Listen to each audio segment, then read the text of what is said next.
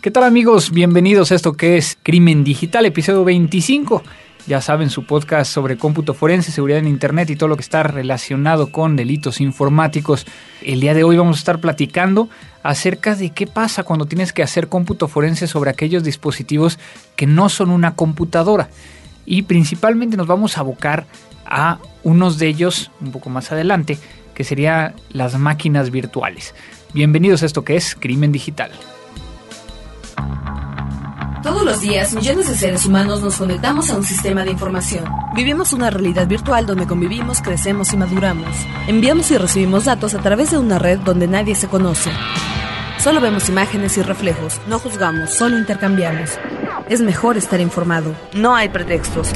Crimen Digital, el podcast con todo lo relacionado al cómputo forense, seguridad en Internet y las últimas tendencias nacionales y mundiales del cibercrimen conducido por Andrés Velázquez y Mario Jubera.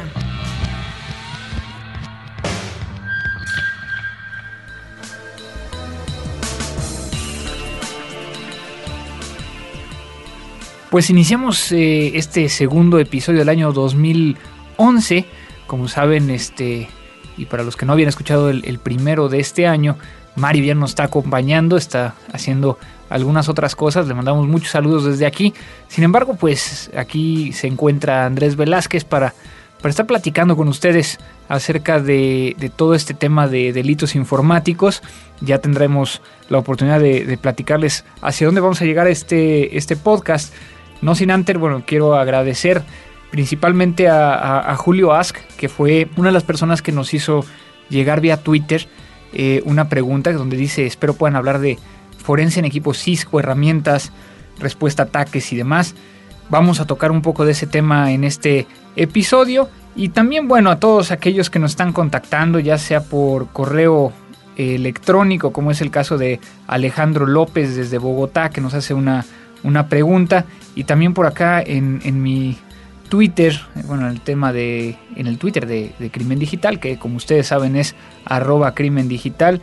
Tenemos a Jacob, tenemos a Fernando Serapio, tenemos a César Cavazos, eh, ¿quién más tenemos por aquí? Almost Dead, que, de hecho muy interesante porque aquí dice, eh, hasta que encontré algo más interesante y constructivo para mi iPod Keep Working. Muchas gracias, vamos a seguir con, este eh, podcast. Y bueno, tantos, aquí, tantos tantas personas que nos están escuchando y que están mandando sus comentarios, ya saben, aquí eh, dentro de, este podcast pueden hacernos llevar sus comunicaciones vía contacto arroba crimendigital.com o si no, ya saben, mi, Twitter es arroba cibercrimen, el del podcast es arroba crimen digital y vamos a poder estar respondiendo todas sus, sus preguntas. Entonces, bueno, iniciemos un poquito con el tema de, antes de entrar a lo nuevo, ¿por qué decidí estar platicando acerca de esto? Hemos platicado acerca de Macs, hemos platicado acerca de iPods, de todo lo que son los iPhones, cómo se hace el cómputo forense a celulares, cómo se hace el cómputo forense a estos dispositivos que conocemos que tienen un sistema operativo eh, relativamente fácil para, para muchas personas. Pero ¿qué es lo que pasa cuando tenemos máquinas virtuales o cuando tenemos aquellos equipos que no son tan comunes. Como bien preguntaban, eh, y lo comentaba hace un, minuto, ¿qué pasa cuando tenemos, por ejemplo, un ruteador de Cisco? Cuando tenemos un ruteador de Cisco, ¿cómo lo vamos a analizar? Eh, ¿Cuáles son las implicaciones y demás? Eh, adicionalmente, bueno, vamos a estar platicando de máquinas virtuales y pues yo creo que mejor nos vamos a el siguiente bloque de lo nuevo y empezamos a, a comentar al 100% este tema lo nuevo. Pues ahora vamos a hablar acerca de, estos temas de cómputo forense en estos dispositivos que no son comunes, ¿no? Y muchas veces pensaríamos que, que estos equipos, por ser diferentes o tener un sistema operativo propietario, tendría que hacerse un cómputo forense exclusivo y de una forma eh, específica para ellos, ¿no? Y voy a empezar con, a lo mejor eh, uno de los que serían los dispositivos más fáciles de entender desde una perspectiva de redes, que sería el tema de, un ruteador. Un ruteador lo primero que tenemos que, hacer es pensar qué es lo que me podría llegar a servir de la información contenida en él para poder llegar a hacer una investigación y poder sacar pruebas o datos que me puedan llegar a, permitir rastrear qué está sucediendo. En este caso, un ruteador podría llegar a, permitirnos eh, hacer una investigación cuando el ataque viene de fuera, por ejemplo, el saber eh, si pasó por ese ruteador, o que ese sería, eh, en el caso más común, es cuando está utilizando como medio, ¿no? ya sea que yo me estoy conectando al, al ruteador, estoy pasando por el ruteador, que es, digamos, que los casos más difíciles y los casos que, menos podremos llegar a sacar información. ¿Por qué? Porque las tablas de ARP o las tablas de ruteo muchas veces no, no te permiten llegar a, sacar gran cantidad de información al respecto. Sin embargo, ¿cuándo tendríamos que hacer un cómputo forense de un ruteador? Cuando el dispositivo que se ve dañado, que se ve alterado, es precisamente el medio que vamos a analizar, que en este caso el, ruteador. ¿Qué se podría llegar a ser un ruteador? Pues podría llegarse a ser un eh, poisoning, que en este caso eh, permitiría llegar a, rutear eh, los paquetes de una manera maliciosa. Podríamos llegar a hacer un, un ataque directamente a, a, las tablas de ruteo o incluso bueno reconfigurar el, el ruteador ¿no? entonces en esos casos en particular, lo que se tiene muchas veces es una bitácora. Una bitácora que está contenida dentro del dispositivo y que es necesario poder llegar a extraerla y analizarla punto a punto. Cuando me refiero a punto a punto, eh, estamos hablando de que va a tener una entrada por cada una de las cosas que estén sucediendo dentro del dispositivo. Entonces, si, si yo me estoy conectando como administrador, pues dentro de la bitácora aparece una línea donde dice conectado como administrador. En la siguiente línea aparecería que si estoy a lo mejor eh, cambiando la configuración o estoy dando permisos o estoy haciendo un cambio, dependiendo de también las atribuciones que tenga el, dispositivo y, la cuenta que está realizando los, los movimientos, ¿no? Es por ello que he platicado en otras ocasiones lo importante que es tener un servidor de tiempo central dentro de una organización, un servidor de tiempo central dentro de una organización o dentro de una, institución o una red, ¿no? ¿Por qué? Porque muchas veces cuando tenemos diferentes dispositivos los cuales están vinculados a un solo eh, incidente, es necesario estar sumando, restando, modificando la, información en cuestión a fechas y horas. Es decir, imaginen que en este momento está sucediendo un ataque, pero el ruteador tiene una hora que no corresponde a la hora real. Es más, a lo mejor está desfasado tres o cuatro horas porque nadie le configuró correctamente el uso horario de donde está colocado. Y después tenemos a lo mejor un detector de intrusos que trae otra zona horaria, que trae otro, otra hora y por alguna razón está desfasado un minuto y medio o dos minutos. Y después tenemos el equipo que fue vulnerado, un servidor o un equipo de cómputo que a lo mejor no solo tiene eh, modificado a lo mejor la fecha y hora del BIOS, sino que también tiene un uso horario completamente diferente y lo cual hace que entonces cuando estamos hablando de, de poder llegar a vincular a un incidente desde su primer punto de acceso hasta el último punto de acceso, pues vamos a tener muchos problemas porque vamos a tener que colocarlo dentro de una, una hoja de cálculo o dentro de algún, alguna herramienta que me permita llegar a decirle, sabes que todo lo que viene de, esta fuente, súmale o réstale horas, toda la que viene de esta fuera, súmale, réstale horas y se convierte en un realmente en un calvario cuando uno está queriendo llegar a, a, realizar la correlación de todas estas bitácoras. Entonces, es muy importante que tengamos este servidor de tiempo dentro de una organización, dentro de una red, que nos permita llegar a tener que todas las computadoras, todos los equipos y toda la infraestructura tecnológica de la organización pueda llegar a estar vinculada a una sola hora.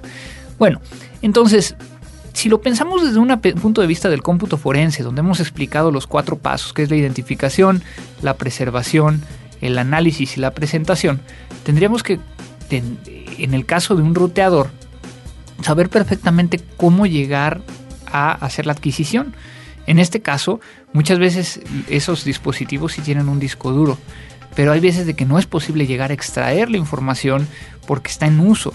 Entonces tendremos que conectarnos vía hiperterminal o vía este, un, no sé, un FTP, dependiendo del dispositivo, para sacar la información contenida en él y poder llegar a, de alguna manera, asegurarnos que no ha sido modificada para poder llegar después a realizar una investigación sobre él.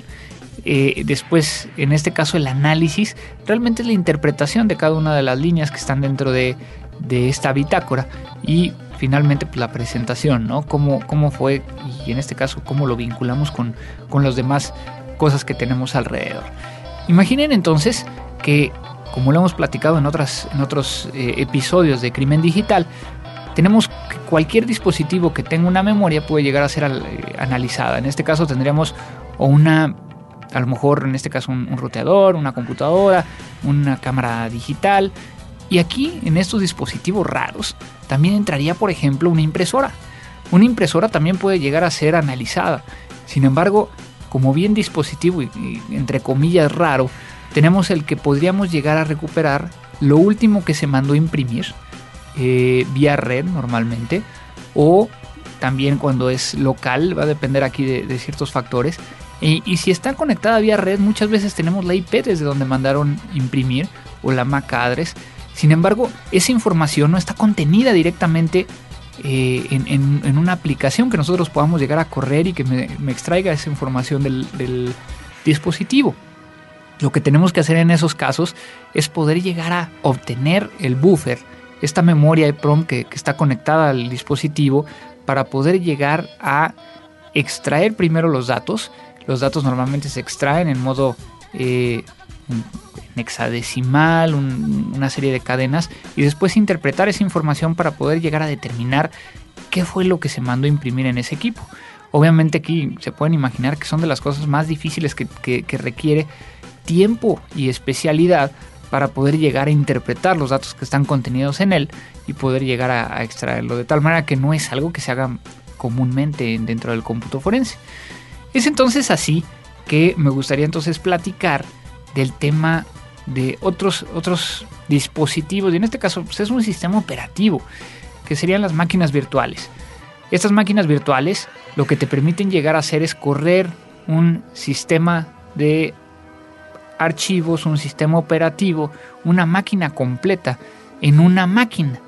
Entonces, si ustedes han visto por ahí, estamos hablando de todo el tema este de VMware, Parallel, incluso, bueno, las virtual machines que ya traen eh, el Windows 7 que me permiten llegar a correr otro sistema operativo arriba del sistema operativo que estoy yo ejecutando. Y en ese caso, lo que podemos llegar a hacer es analizar como si fuera un, ente independiente, un dispositivo independiente o una computadora independiente. Cuando hablamos de, estos temas en particular, eh, tenemos que pensar en el hecho de, bueno, ¿cómo lo mantengo? ¿Cómo, lo, ¿Cómo puedo llegar a mantener la integridad de esa computadora? Y es entonces donde viene la parte de, interesante de, cómo identifico y cómo preservo cuando tengo una máquina virtual. Lo primero es poder llegar a identificar que hay una máquina virtual. Y eso de cierta manera es, sencillo si estamos buscando donde normalmente se guardan las máquinas virtuales o la otra es por medio de la extensión que puede llegar a tener la máquina virtual que puede ser un, VHD eh, o puede ser un BMDK dependiendo de, la aplicación que está haciendo uso de cada uno de ellos.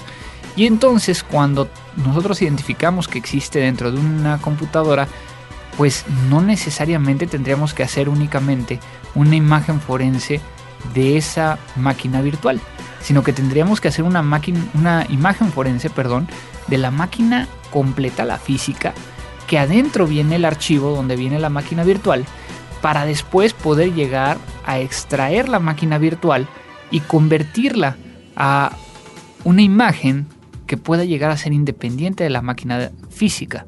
Déjenme ponerlo de una manera más eh, fácil de entender. Ustedes tienen una computadora y dentro de su computadora deciden crear una máquina virtual porque a lo mejor en su máquina tienen Windows 7 y necesitan hacer algunas pruebas con un Windows XP. Entonces deciden eh, ya sea porque hay incluso algunos softwares de máquinas virtuales que son gratuitos, eh, consiguen una de esas aplicaciones, consiguen los medios originales, es decir, los CDs originales de eh, Windows XP, lo colocan de tal manera que hacen una instalación en un archivo que probablemente estamos hablando que sean 40 gigas, donde van a tener ustedes su sistema operativo completito y que les va a permitir llegar a trabajar en lo que quieren llegar a hacer dentro de la máquina XP. Entonces, conectamos ese, ese dispositivo y ustedes tienen en su pantalla tanto la máquina física como la máquina virtual. Y ustedes se ponen a, quizá es un, un hacker, un cracker, que lo que hace es de que entonces tiene sus herramientas y tiene todo en la máquina virtual. Por lo tanto, si un investigador empieza a analizar la máquina física, en la máquina física no encontraría absolutamente nada. Y muchas veces eh, tenemos que identificar que existe una máquina virtual porque tendremos, tenemos que darle un trato o, tenemos que tratarla de una manera como si fuera una máquina normal.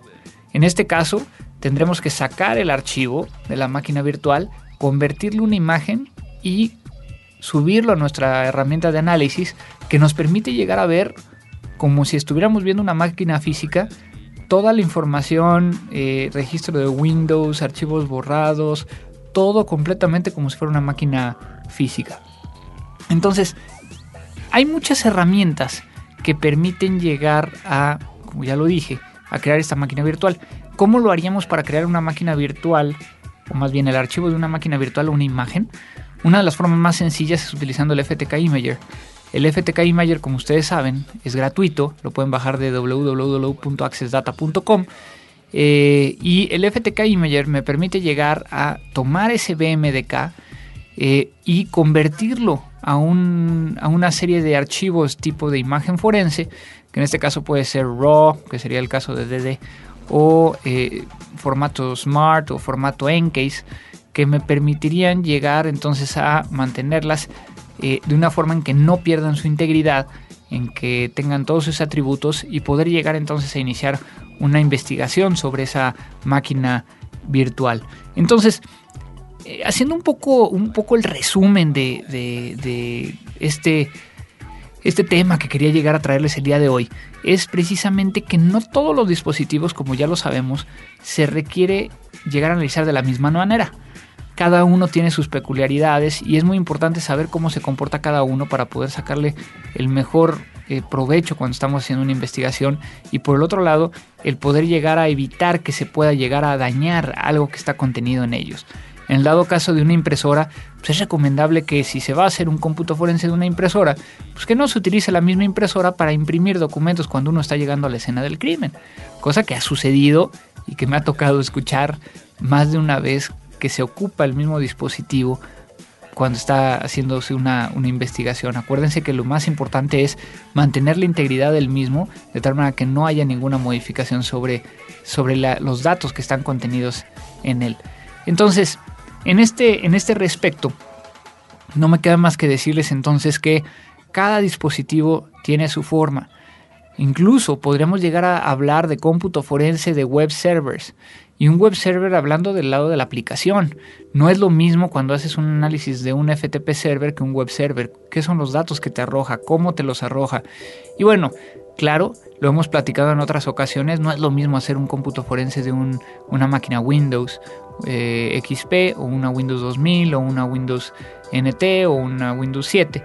Eh, y bueno, menos yéndonos hasta hacia el tema de Mac y otros dispositivos que hemos platicado ya eh, brevemente en otras, en otras ocasiones. Entonces, eh, para cerrar, eh, simplemente recordarles, es difícil, sí, más no imposible, el poder llegar a sentarse y determinar antes de hacer algo que es, cuál es la mejor forma de poder llegar a, a obtener la prueba sin, ningún, sin ninguna modificación. Pues esto fue el tema, nos vamos a lo que sigue. Música.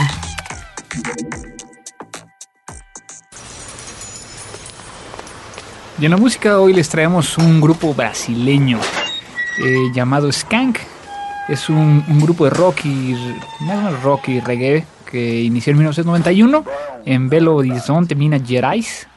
Y eh, bueno, además de ser muy conocidos allá en, en Brasil, tienen esta canción en particular que habla de fútbol y que bueno, en México se ocupó para algunos comerciales y para algunas entradas de, temas deportivos. pero los dejo con esto que es una partida de fútbol con Skank.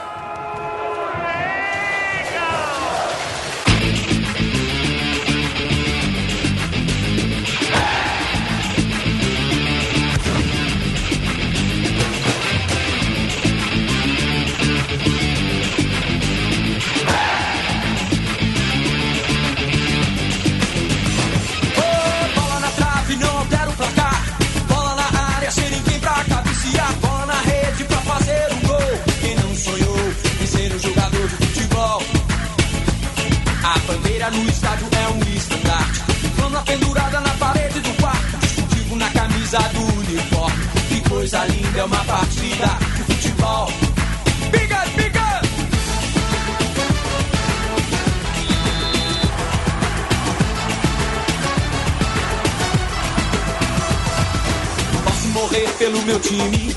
E se ele perder, que dor imenso crime. Posso chorar se ele não ganhar, mas se ele ganhar, não adianta, não há garganta que não pare de berrar. a loucura, até o terror. A chuteira veste o pé descalço, o tapete da realeza é verde. Olhando para a bola, eu vejo o sol. Está rolando agora, é uma partida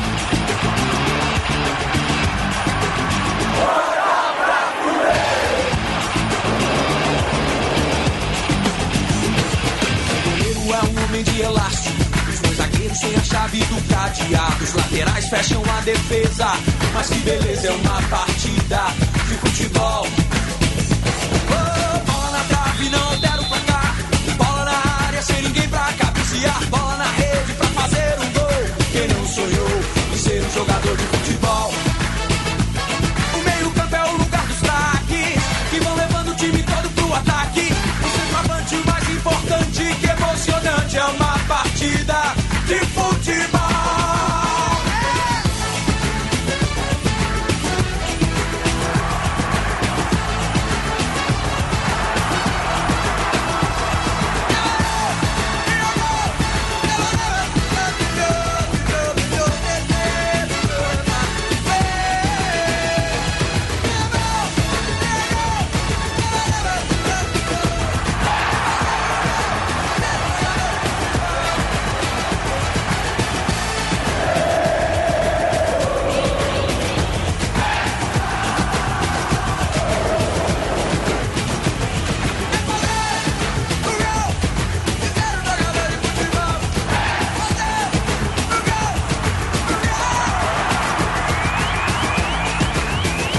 Vai terminar, atenção, termina!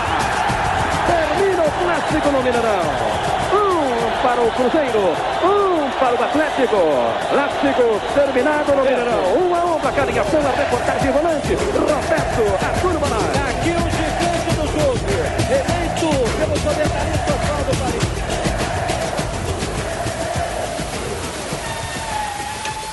Crimen digital.